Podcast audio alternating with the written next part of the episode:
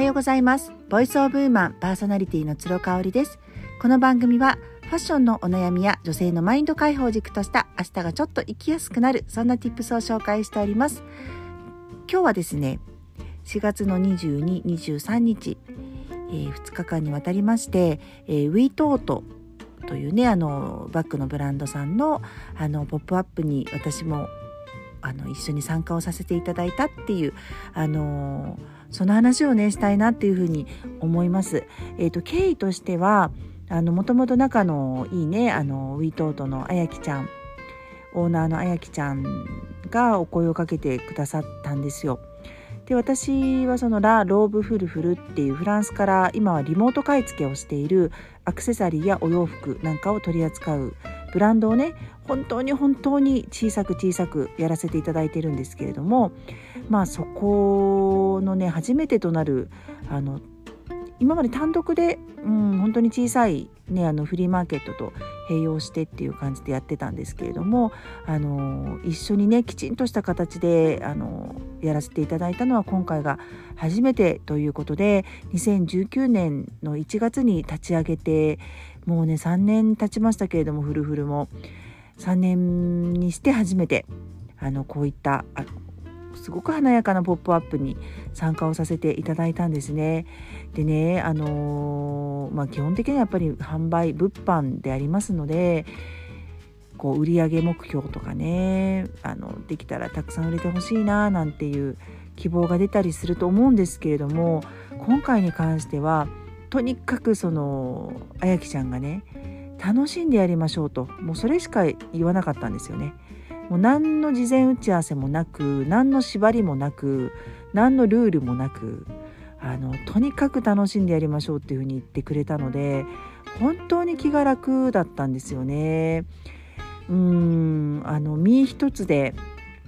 うん、体調だけ整えてそして皆さんに喜んでいただけるような空間づくりをする気合だけね気負いではなくて気合だけあの自分の中に秘めてあの参加できたっていうことで本当に楽しかったですね。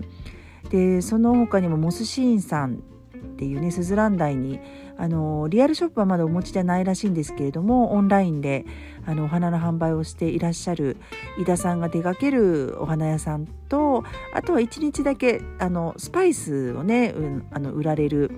えーと、八百屋のレンさんですねもうご参加いただいて本当にねマルシェ的な感じでね楽しい空間になったんですよね。で、まあ、シャンパンとかあのお菓子をこういただけるようなスペースもあったりとかして私なんかまあずっとそこでこうちょいちょい飲んだりとかしてればいいかななんて思ったんですけれどもまあね朝ライブを見てくださる方とかがウィートートのファンの方にも多くいてくださり本当にお声がけいただいてありがたかったなっていうふうに思います。でフルフルのねあのかなり昔からのファン朝ライブのファンの方もわざわざあの足をお運びいただきましてお声かけていただいてすごく感激な時間を過ごしましたね。私自身がねあの東京とか違う場所でね大阪とかでやるっていう予定が全くなくてねあのもう神戸で本当に私があの今住んでいる場所からでからあのできること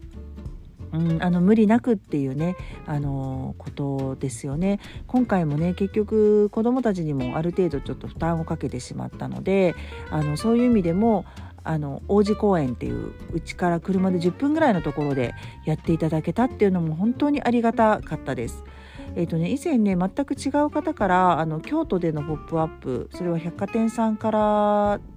のねあの打診ということでお誘いもいただいたんですけどうんやっぱこれはねもう全然やっぱ京都だとうちから1時間ぐらいかかっちゃうしね百貨店さんでやるっていう意味がねやっぱ私自身あんまりこう重要視してないんですよ。あのー、価格帯も私のところって本当に1万円以下のものだったりとかあのしますしその万人に受けるようなね百貨店さんに出入りをされるようなお客様が好むようなデザインでははっきり言ってないんです。これどうやってつけるんだろう？うわ派手みたいなそういうね本当に癖ありのものしか扱ってないのでうんあの今回私がね単独で「ポップアップをすることっていうのはああいう素敵な場所ですることは本当に難しかったのでお誘いいただいてありがたかったなっていうふうに思います。でも打ち上げでもねあのあやきちゃんにもお伝えしましたけれども本当にこういう状況下でねお声をかけてくださって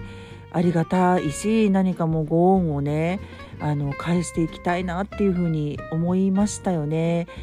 あの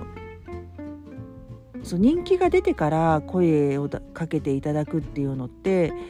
まああると思うんですけれども私のようなこういう小さく小さくしかもマニアックな商品だけを扱っているねあの小さいブランドにお声をかけていただくっていうのが本当にありがたいなっていうことをしみじみと感じましたしあのウィートートさんとお仕事をさせていただくのってちょうどね1年ぶりぐらいなんですよ。昨年ね実は私あのウィートートさんの「ポップアップで、えー、と何日かお手伝いをさせていただいたことがあってそれはね阪急での「ポップアップだったのでね売り場に立たせていただいたんですけどそれから1年、まあ、2ヶ月ほど3ヶ月ほど経って久々にウィートートのファンの方に会ったんですけどその熱量の大きさがねもう倍にも3倍にも4倍にもなってたのがびっくりしました。